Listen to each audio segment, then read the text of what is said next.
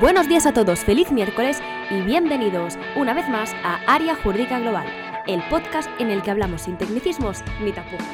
¡Empezamos! Como sabes, soy Ariadna López y te acompaño en todos los podcasts que tenemos actualmente y que estamos grabando semana sí, semana no, en Spotify, Google Podcast o Apple Podcast. Hoy, como bien indica nuestro título, vamos a hablar sobre el cártel de coches. Cuando escuchamos la palabra cartel, no deja de ser lo mismo que hacen o hacían los, los traficantes de droga en su día. Eran personas que tenían un negocio, entre ellos se agrupaban y hacían un grupo. Intentaban tener de su mano y controlarlo al 100% el mercado de una zona. Por ejemplo, el cartel de Medellín pues controlaba Medellín y todo lo que pasaba en ese mercado tenían conocimiento, pasaba por ellos, marcaban los precios, sabían quién eran las personas de contacto, etc. Esto es un cártel, una organización de personas que controlan un mercado. Esto, efectivamente, es ilegal.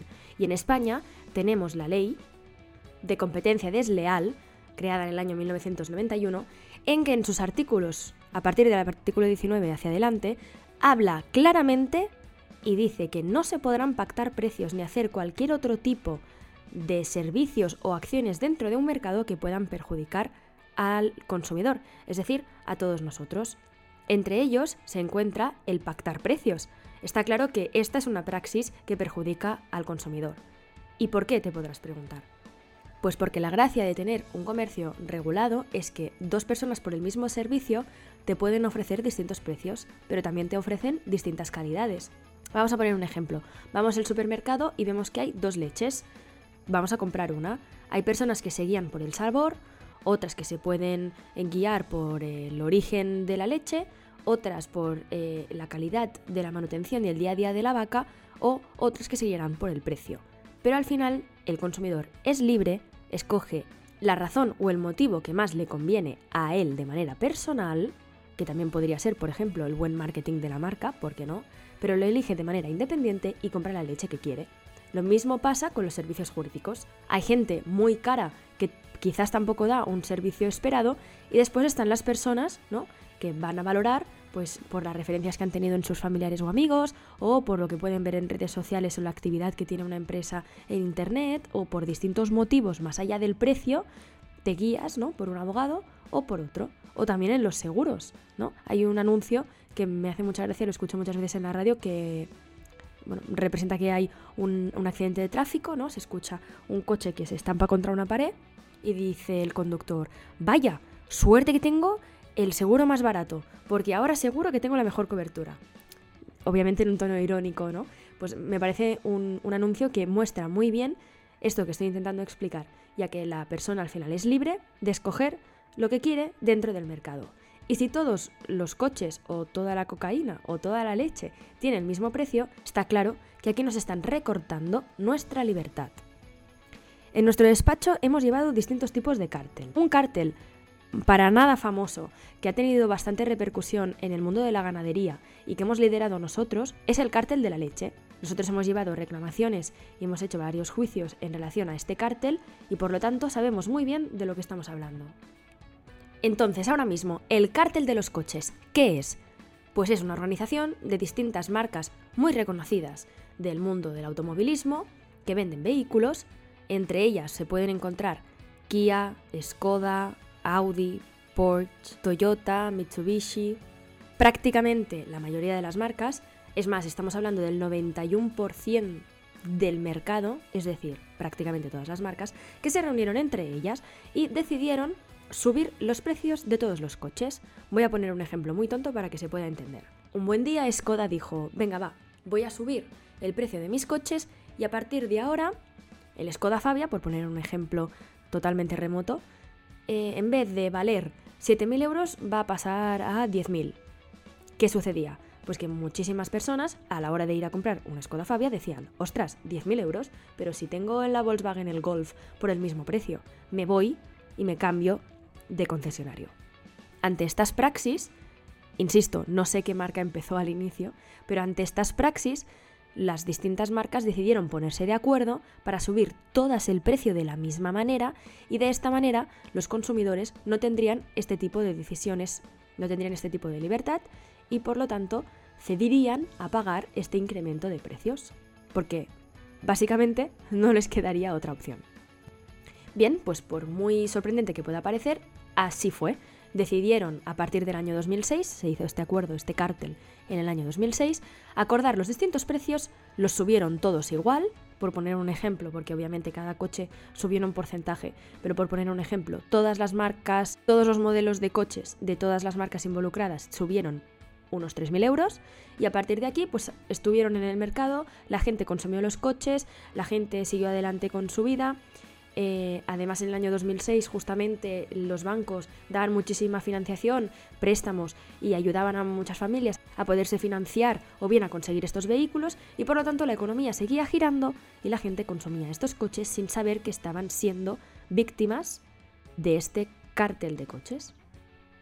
Es hoy, bien, el 6 de octubre de este año 2021, cuando por fin está demostrado, se han hecho pruebas, investigaciones y es real, diciendo también las marcas involucradas, de las cuales solo, solamente se ha podido salvar una, que es Mazda, de todas las que se involucraron en su día, y todas las demás, que son unas 28 y las tenéis todas en nuestra página web, areajuridicaglobal.com barra cartel-coches, y si no entrando en areajuridicaglobal.com encontraréis el enlace, pues estas 28 marcas tienen que devolver por ley el porcentaje que subieron en todos sus modelos de coche.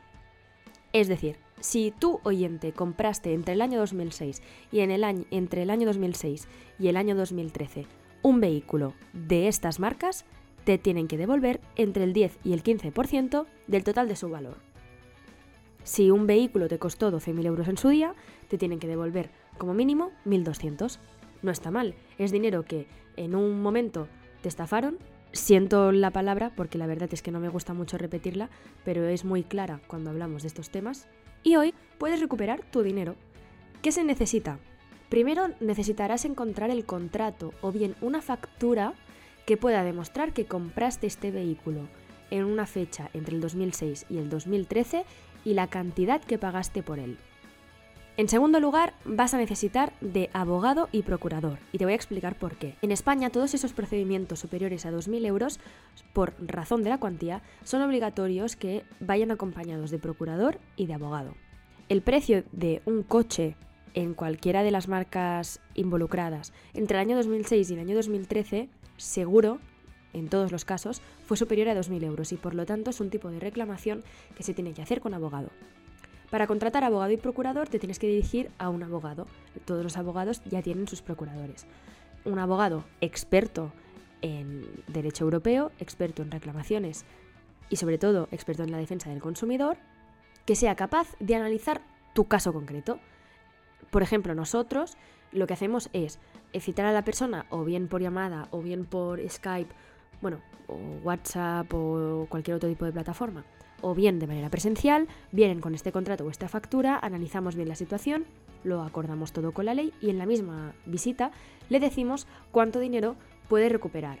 Obviamente siempre dentro de unas horquillas, porque la última voz siempre la tiene, como bien sabéis los veteranos de este podcast, el juez, ya que la ley siempre está abierta a interpretación, pero le podemos cerrar en una primera llamada en la cantidad que podría recuperar lo cual me parece muy interesante, porque ahora que se acerca Navidad, si podemos tener un ingreso extra, la verdad es que sería fabuloso. Ahora voy a responder una serie de preguntas típicas que me preguntan mucho cuando hablamos de este tema. La primera, ¿entran leasings y rentings? Sí. Tanto un leasing como un renting, al final, es una manera de pago, ¿no? Es, es, un contrato que negocia la manera de pago, pero siempre es sobre el precio de venta del coche. Por lo tanto, este precio seguía manipulado y puedes reclamar. En segundo lugar, y si el coche ya no lo tengo porque lo he estampado, lo, me lo han robado, lo he entregado, lo he vendido, ¿puedo reclamar? Sí, puedes reclamar. El único requisito es que compraras el coche en esta horquilla de años, a partir del 2006 y hasta el 2013. Si mi marca no está dentro del cártel de coches, ¿puedo reclamar? No debe ser una marca involucrada. De hecho, voy a intentar dejaros los nombres de las marcas en la descripción de este podcast para que mm, nada más en la misma pantalla donde me estáis escuchando podáis ver si vuestra marca está o no involucrada. ¿Hasta cuándo, es decir, qué plazo de tiempo tengo para reclamar?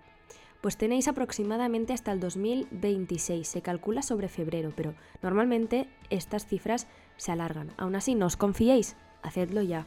Antes del 2026 se tendría que realizar todas las actuaciones. Es posible que a medida que vayan habiendo este tipo de reclamaciones, sea el Tribunal Supremo el que diga, eh, a partir de esta fecha ya no se podrán hacer reclamaciones. Así que, de primera mano, os digo y os aconsejo que lo hagáis cuanto antes.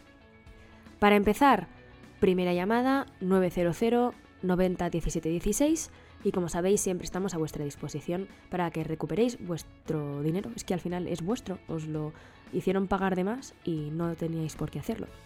También como dato os digo que normalmente las, las reclamaciones en España van muy lentas, es decir, dependiendo obviamente del juzgado.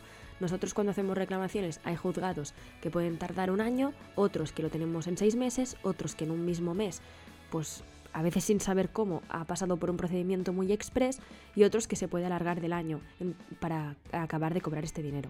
Y por lo tanto, ya han dicho múltiples jueces de nuestro país que esto se intentará pasar por una vía rápida para que no colapse mucho el juzgado. De hecho, quizás se potencian acuerdos de arbitraje o alternativas a juicios. Las cosas de Palacio van despacio, siempre los tribunales van un poco a su ritmo, pero la intención es recuperar vuestro dinero. Y si no iniciáis este procedimiento con un abogado, va a ser imposible tenerlo, a no ser que se empiecen negociaciones directas con el cliente cosa que empieza a dudar y le digan, eh, mire, eh, le tengo que devolver 15.000 euros porque su coche es de alta gama, pero le voy a devolver 3.000 y no hay juicio. Bueno, pues obviamente la gente dirá, pues para esperarme un año prefiero dentro de un año 15.000 euros que no 3.000 ahora.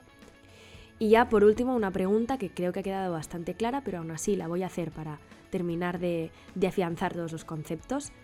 Si pagué al contado, ¿estoy dentro del cártel? Sí. Y si pagué por plazos pero no financié, también. Esto es solo sobre el precio de venta del coche, no tiene nada que ver con la financiación.